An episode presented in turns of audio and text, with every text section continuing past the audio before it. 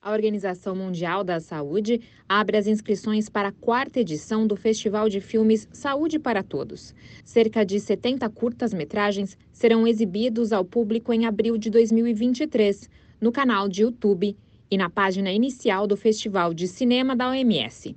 Os vencedores serão anunciados em meados de maio. O prêmio principal escolherá filmes em três categorias: cobertura universal de saúde, emergências sanitárias e mais saúde e bem-estar. Ao enviar um curta-metragem, o autor do filme deve escolher uma categoria de competição entre três, que se relaciona com as metas globais de saúde da OMS. Cada ganhador receberá um troféu um certificado e o pagamento de direitos autorais para que a agência da ONU possa divulgar o filme em seus canais e eventos. Os candidatos podem escrever documentários curtos, filmes de ficção ou de animação de 3 a 8 minutos, com exceção da categoria curtíssima metragem, dedicada a clipes mais curtos feitos para plataformas de mídia social.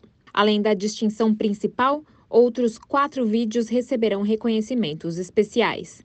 Eles serão para filmes sobre mudança climática e saúde, saúde reprodutiva e sexual, filmes de estudantes e curtíssimas metragens. Da ONU News em Nova York, Mayra Lopes.